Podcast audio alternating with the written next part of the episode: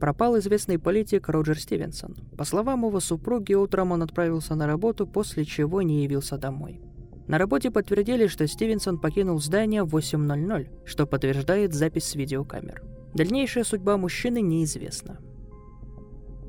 Рой несколько раз прочитал статью и бросил газету на стол, а сам откинулся на спинку кресла и уставился в потолок. День не задался с самого утра, похмелье после вчерашних посиделок в баре было сильнее, чем Рой ожидал, что поспособствовало опозданию на работу. К тому же он не успел побриться и привести себя в порядок, что сразу заметил его шеф. Но уже после того, как обрушил на него гром, молнию вместе с небом и Олимпом и всеми его богами. Орал он так, что окна запотели в кабинете. Хотя, скорее всего, в этом был виноват сам Рой, а не шеф. После взбучки шеф буквально метнул в Роя папкой с делом и велел уматываться из кабинета, с чем Рой отлично справился. Но он не пошел к себе, а сейчас спустился на первый этаж, где располагается кафетерий и купил себе эспрессо и утреннюю газету. Только после этого Рой отправился в свой кабинет.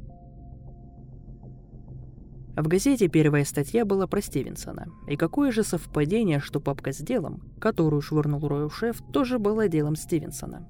Информации было немного. Улик никаких. Быстро изучив показания жены, коллега-охранника, Рой не получил никакой информации абсолютно. Первым делом он решил пообщаться с супругой пропавшего. Открыв папку, он нашел домашний номер и, пододвинув к себе телефон, поднял трубку и набрал номер. Раздался гудок и буквально сразу он услышал взволнованный женский голос. «Алло?» «Добрый день, я могу услышать миссис Стивенсон?» «Да, я слушаю». «Меня зовут Рой Вуд, я расследую дело о пропаже вашего мужа». Рой пододвинул к себе блокнот с ручкой. «Вы что-то узнали?» В голосе чувствовалась неподдельная надежда. «К сожалению, нет. Мне только сегодня передали дело. Как я понимаю, ваш муж пропал два дня назад». «Верно», — подтвердила женщина. «Миссис Стивенсон, почему вы не заявили в полицию на следующий день, после того, как ваш муж не вернулся домой?» В первый день меня не было дома. Я приехала утром и думала, что Роджер уже уехал на работу. Вечером он не вернулся. Так бывает, если у него много работы. Он мог заночевать в гостинице. Уже с утра я поехала в полицию. Почему вы решили, что его не было два дня, раз вас не было дома? Это я поняла только когда приехала в участок. Постель была заправлена мной. Роджер никогда не заправляет, как я это делаю и не было никакого мусора на кухне. Еда не тронута в холодильнике. Получается, он не ел, даже если бы привез что-то с собой, то был бы какой-нибудь мусор. Хорошо. Рой в уме отмечал логическую цепочку в словах женщины и одобрительно кивнул. Вы сказали, что вас не было дома. Где вы были? Ездила к матери. Это в другом городе. Кто-то может это подтвердить? Да, конечно. Мама, брат, да куча родственников на самом деле. И последний вопрос. На чем вы ездили к родственникам? На поезде. У вас остались билеты? Да, конечно. Хорошо, я отправлю к вам человека, он осмотрит дом и возьмет ваши билеты. Да, хорошо, мистер Вуд. Если вы что-то узнаете, я сразу сообщу вам, прервал ее Рой. Спасибо. До свидания, миссис Стивенсон. Рой положил трубку и посмотрел на записи в блокноте. Супруга, скорее всего, не причастна к исчезновению мужа, но проверить все равно нужно. Убийцы бывают очень избирательны, и Рой знал это не понаслышке. Рой взял трубку телефона и набрал номер. Через три гудка трубку на том конце провода взяли. «Джонсон, слушаю». «Это вот, зайди ко мне, окей?» Рой бросил трубку на аппарат.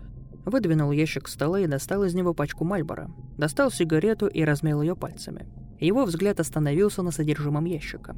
Лоб покрылся маленькими капельками пота. Рой тяжело сглотнул. В этот момент раздался предупредительный стук, и дверь открылась. В кабинет зашел высокий, крепкого телосложения мужчина. Рой быстро задвинул ящик и вытер лоб. «Тебе чё хреново?» – спросил Джонсон, глядя на Роя. «Немного?» – Рой закурил сигарету. «Кевин, про Стивенсона слышал?» «Ага», – кивнул Джонсон. Значит, съездишь сейчас по адресу. Нужно осмотреть дом и проверить слова его супруги. Рой вырвал страницу из блокнота и протянул его Кевину. Проверишь билеты, и нужно связаться с ее родственниками и проверить ее слова. С самим делом ознакомлен? Да. Кевин изучал листок. Хорошо, я поеду к нему на работу. Может, что-нибудь узнаю. Ок, я пошел. Кевин засунул листок во внутренний карман куртки и вышел из кабинета. Рой стряхнул пепел, затянулся и потушил окурок. Затем встал, вытащил пистолет из кобуры, которая под рукой, проверил патроны и вернул пистолет на место. Схватил куртку со спинки кресла и вышел следом за Кевином. Приехав к зданию, где работал Роджер, Рой прошел через стеклянные двери, показал жетон охране и попросил, чтобы его провели в комнату видеонаблюдения. Там он тщательно изучал видеозапись, на которой было видно время, во сколько Роджер пришел на работу и во сколько покинул здание. Также Рой расспросил несколько сотрудников, в том числе и секретаршу Роджера. Та рассказала, что не заметила, что пропавший был чем-то расстроен или напуган, и в целом вел себя как обычно – о своих планах на вечер он ее не уведомил, лишь проронил, что было бы неплохо пропустить стаканчик перед домом. С этими показаниями Рой покинул здание. Оказавшись на улице, Рой закурил сигарету и задумался. Если Стивенсон хотел выпить, а после поехать домой, то, скорее всего, заведение должно быть где-то рядом, так как машина осталась на парковке возле его работы. Значит, нужно начать проверять заведения, расположенные в ближайших кварталах. Рой решил пешком пройтись по кварталу, и, пройдя совсем немного, он остановился. На лице появилась улыбка. Он выкинул окурок и, развернувшись, направился обратно к своей машине.